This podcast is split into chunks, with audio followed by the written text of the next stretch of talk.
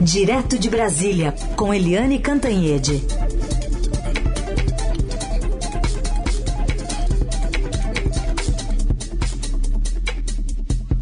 Oi, Eliane, bom dia. Bom dia, Raicem. Bom dia, ouvintes. Bom, começamos falando aqui sobre é, essa devolução. Teve também uma decisão contrária no Supremo, mas a devolução do presidente do Senado, Rodrigo Pacheco, da medida provisória que dificultava a retirada de fake news é aquela da véspera do, 6, do 7 de setembro, né, Eliane? Pois é, na véspera do 7 de setembro, o presidente Bolsonaro é, deu, alimentou, né, a base dele, a base radicalizada, a base meio insana dele, com duas medidas. Primeiro, entrou com um pedido de impeachment contra o ministro Alexandre de Moraes é, do Supremo Tribunal Federal. Imagina só, o, o, o, Senado nem acolheu, o Rodrigo Pacheco, presidente, devolveu rapidinho, disse, olha, isso não faz o menor sentido. E agora a outra também é, ruiu, ruiu, despencou, Blaft caiu dura, que é essa medida provisória do presidente que dificultava a retirada de conteúdo falso das famosas fake news da internet. É, isso aí foi um strike, porque todo mundo foi contra, né? A assessoria, consultoria jurídica do Senado Federal, a OAB, a própria Procuradoria-Geral da República não parecia assinada pelo próprio Procurador-Geral Augusto Aras. Então, ontem, a ministra Rosa Weber, do Supremo, é, anulou a medida provisória e o mais importante, como você disse, é que o Rodrigo Pacheco, presidente do Senado, simplesmente devolveu a medida por inconstitucionalidade. Ou seja, é, não sobrou nada. Essas duas decisões do presidente eram para inglês e para bolsonarista verem porque o Bolsonaro sabia que nenhuma das duas tinha como prosperar, nem o impeachment do ministro do Supremo, nem essa história aí de permitir mentira, fake news na internet. Então, é, ele fez é, com o cálculo já bem, bem feitinho de que a intenção não era obter vitória jurídica, mas sim para atiçar a turba dele é, da internet, é, essa base dele que foi às ruas. Defender o que ninguém sabe, mas foi às ruas atacar o Supremo, atacar todo mundo. Enfim, uma turba que gosta de fake news, né? Que gosta de fake news. Tanto que o presidente vai lá proteger as fake news no momento em que todo mundo é contra as fake news. Heisen. Muito bem, vamos aproveitar então só para ouvir o que disse o, o presidente do Senado, Rodrigo Pacheco, sobre a devolução dessa medida provisória. Tanto a presidência faz saber que foi encaminhada ao excelentíssimo senhor presidente da República mensagem datada de hoje que rejeita sumariamente e devolve a medida provisória número 1068 de 2021 e declara o encerramento de sua tramitação no Congresso Nacional. Então tá aí. Então, sumariamente, acho que é uma boa palavra, né? É, mas a melhor foi a fala do Bolsonaro. A fala do Bolsonaro é, é, é sabe assim, a gente não sabe se ri ou se chora porque o presidente ontem disse assim: ah, quem nunca falou uma mentirinha, né? Quem que nunca falou uma mentirinha para namorada, né? Para poder dormir em paz. E depois disse assim: é, mas eu nunca menti para dona Michele. Ele brinca com coisa séria, né, gente? Então tá bom. Falando em brincar com coisa séria, faz piada, quem faz piada tem que saber que corre o risco também de virar piada, né, Eliane? O o ex-presidente Temer tem um, aparece um vídeo lá, as gargalhadas, com piadas sobre Jair Bolsonaro. Aí ele acabou ligando para o presidente para se explicar? Pois é, você vê, né? O presidente, ex-presidente Michel Temer, ficou muito animadinho com essa ação dele é, de botar panos quentes, de obter aquela nota nação, é, um manifesto à nação do presidente Bolsonaro. Ele está tão animadinho que foi num jantar que tinha é, gente é, graúda aí da, do meio médico, do meio jurídico, do meio político, é, inclusive dos meios de comunicação. E nesse jantar estavam lá o, o como é que era o nome dele? É o Paulo Marinho, o Paulo uhum. Marinho, que é um grande publicitário que foi da linha de frente da campanha do Bolsonaro em 2018, mas depois virou oposição, e o filho dele, que é o André Marinho, que é um humorista. E aí todo mundo bebe um vinho daqui, é, come uma comidinha boa dali, uma, casarão que parece um palacete, que é do é, multimilionário Nas Narras, e, um, e lá pelas tantas o André Marinho começa a imitar o Bolsonaro. E imitando aquelas bobagens que o Bolsonaro fala, aquelas coisas sem sentido do Bolsonaro. E o, o Temer cai na gargalhada. E o, o é, marqueteiro do Temer que estava lá, o Nelsinho Mouco, simplesmente, Elcinho Mouco, né, aliás, é, distribuiu para uh, os jornalistas. Distribuiu, ou seja, não foi um vazamento que ninguém sabe quem distribuiu, foi o próprio marqueteiro do Temer distribuiu. E aí ficou chato, né? O Temer, é, as gargalhadas uh, diante do, de piadas com o presidente da República. E aí ontem, ontem mesmo, Temer ligou para o presidente, dizendo que coisas do momento, humorista, tentando justificar, mas o presidente disse que não deu muita bola, não, que ele também ria dessas coisas, de que o próprio é, André Marinho vive fazendo isso e que, enfim, é, o Temer teve um, um fair play aí, né? O, Bolsonaro teve um fair play aí nessa história toda. Mas o fato político mais importante que eu achei é que o Temer está se mexendo muito, está se movimentando muito no momento em que o país procura desesperadamente o tal do Biden brasileiro, um homem mais velho, mais experiente, de bom senso, que não põe fogo na lenha na fogueira que tente consertar as coisas. Então a sensação que o Temer passa é de que ele está aí disputando a condição de presidenciável, apesar, apesar da idade é. avançada, né, Heisen? É isso. Tem até uma pergunta para você sobre isso, mas vamos ouvir para ilustrar o, o, as gargalhadas. E essa cartinha que eu recebi, tua, eu achei ela meio infantil, meio marica. Eu tô achando que foi o Michelzinho que mandou pra mim. eu, cadê a parte que eu combinei contigo de queimar o STF? Cadê a parte que eu combinei de roubar as perucas do Fux? Bom. Oh. Bom, primeiro tem um mau gosto aí quando ah. se refere ao presidente do Supremo Tribunal Federal.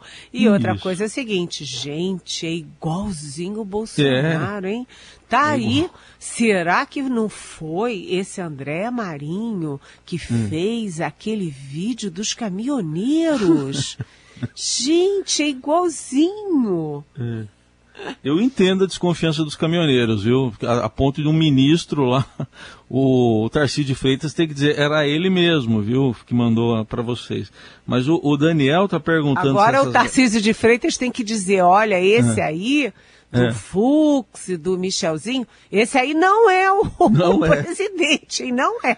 Não é. Mas o, o Daniel está perguntando, nosso ouvinte, sobre esse jantar ainda, as risadas, se foi apenas casual isso tudo que aconteceu ou se tem algum recado embutido. Pois é, Daniel. Olha, o recado é que o, o Temer está gostando dessa ideia, né? De, de irem buscá-lo para ser terceira via. Ele está gostando dessa história.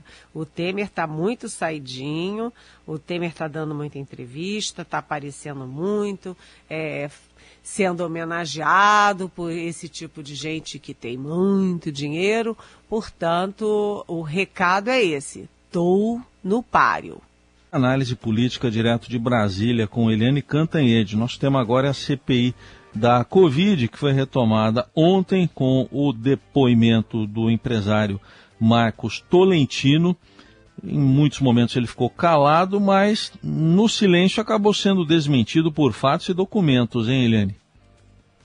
Sim, foi incrível, porque é, ontem o Marcos Tolentino confirmou que ele tinha excelentes motivos para fugir da CPI feito diabo da cruz, porque é, ele tentou várias vezes no Supremo não comparecer, é, não ia e tal, até que um, a Justiça Federal, do Distrito Federal, uh, disse o seguinte, ó, se ele não for, vai ter condução coercitiva. Então ele acabou sendo obrigado a ir, e, e, aí foi desmascarado, porque, primeiro, começou o depoimento dele com o presidente da CPI, o Amar Aziz, registrando que ele o Marco Tolentino, que é acusado de ser íntimo amigo e, vamos dizer assim, é, é, é até parceiro de rolos do é, líder do governo na Câmara, Ricardo Barros, já conhecia a CPI porque já esteve na CPI exatamente no depoimento do Ricardo Barros. Ou seja,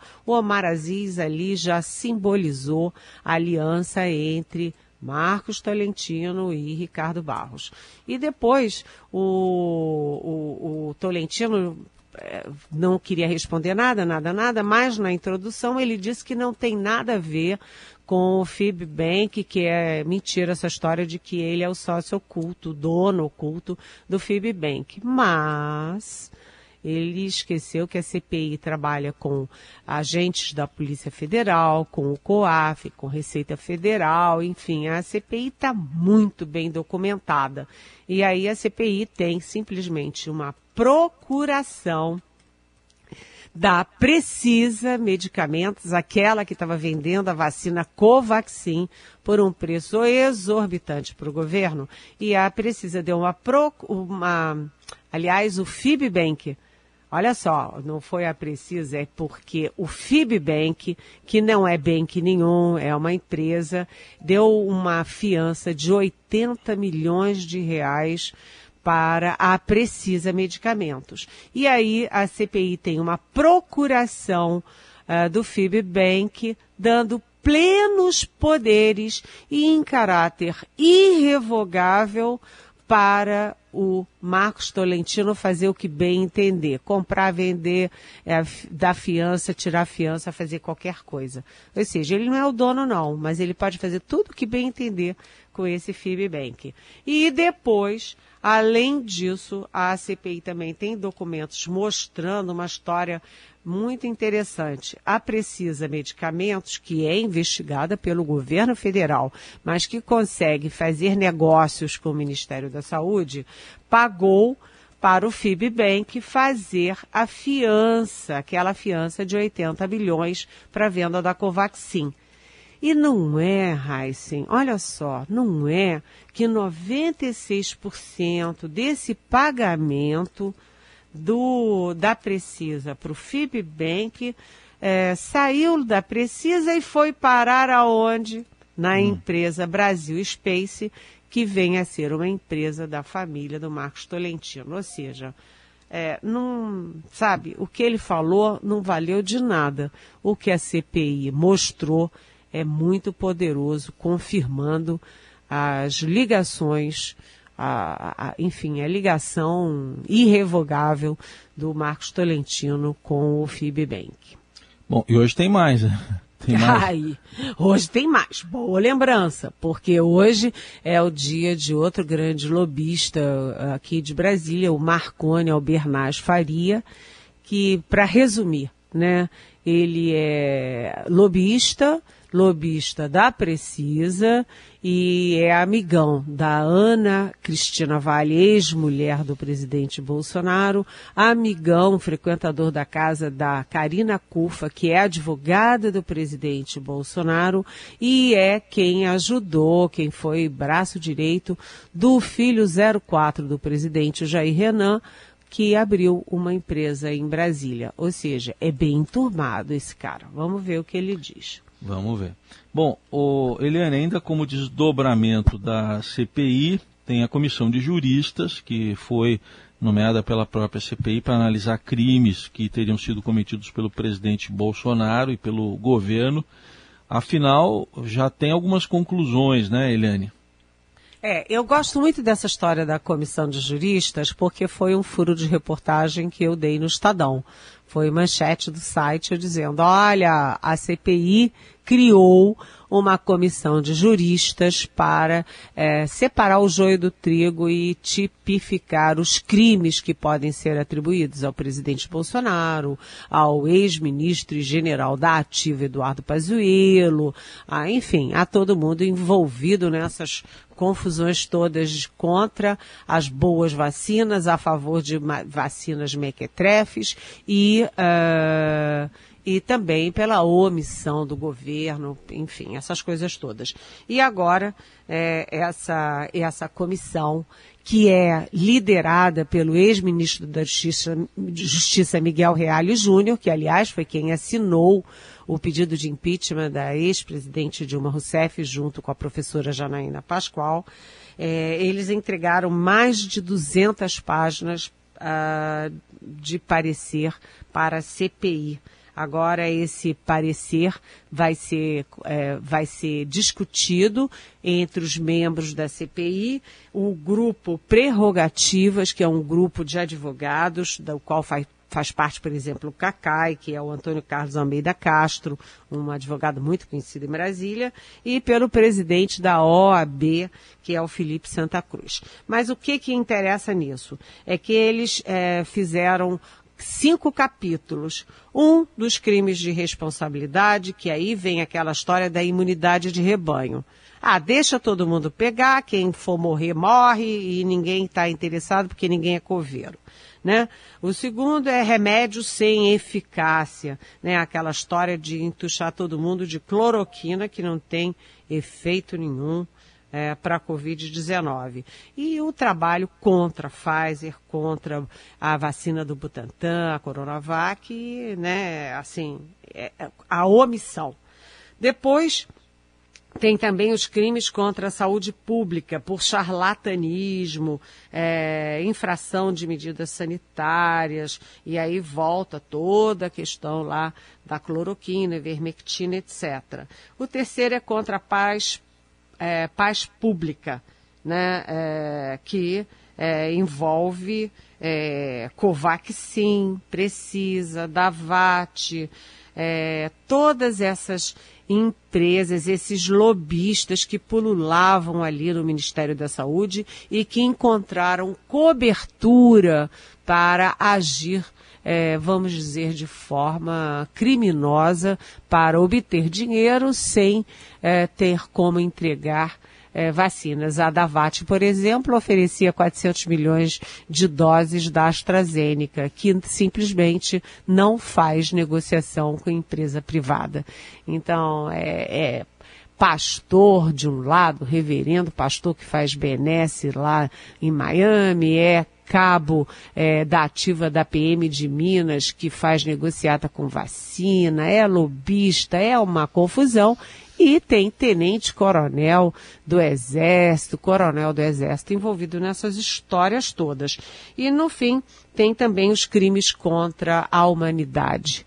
E aí entra a, a omissão do governo, a recusa do governo em fazer o que tinha que fazer para salvar as comunidades indígenas e tem também a omissão do governo gravíssima no fornecimento de oxigênio para a população de Manaus. Gente morrendo sem ar por falta de balões de oxigênio, né? É, então, galões de oxigênio. Então, esse essa comissão é muito importante para a CPI e, portanto, eu vou citar rapidamente os nomes. Além do Miguel Reale Júnior, tem a Helena Regina uh, Lobo da Costa, que é da USP, Alexandre Wunderlich, que é da PUC Rio Grande do Sul, e a Silvia Steiner, que, é, que foi juíza do Tribunal Penal Internacional. Aliás, esse é um dos destinos do relatório final da CPI, que será assinado pelo relator, senador Renan Calheiros. É isso. Bom, de volta aqui, queda de energia em casa, mas já voltou. E voltamos para dar tchau para Eliane, Eliane, bem na hora aí do no encerramento do jornal, mas tá tudo bem. É, não foi um apagão, foi uma coisa de segundos, mas suficiente para cair aqui a conexão. Eliane, obrigado, beijo e até amanhã. Beijo, até amanhã, Heisen.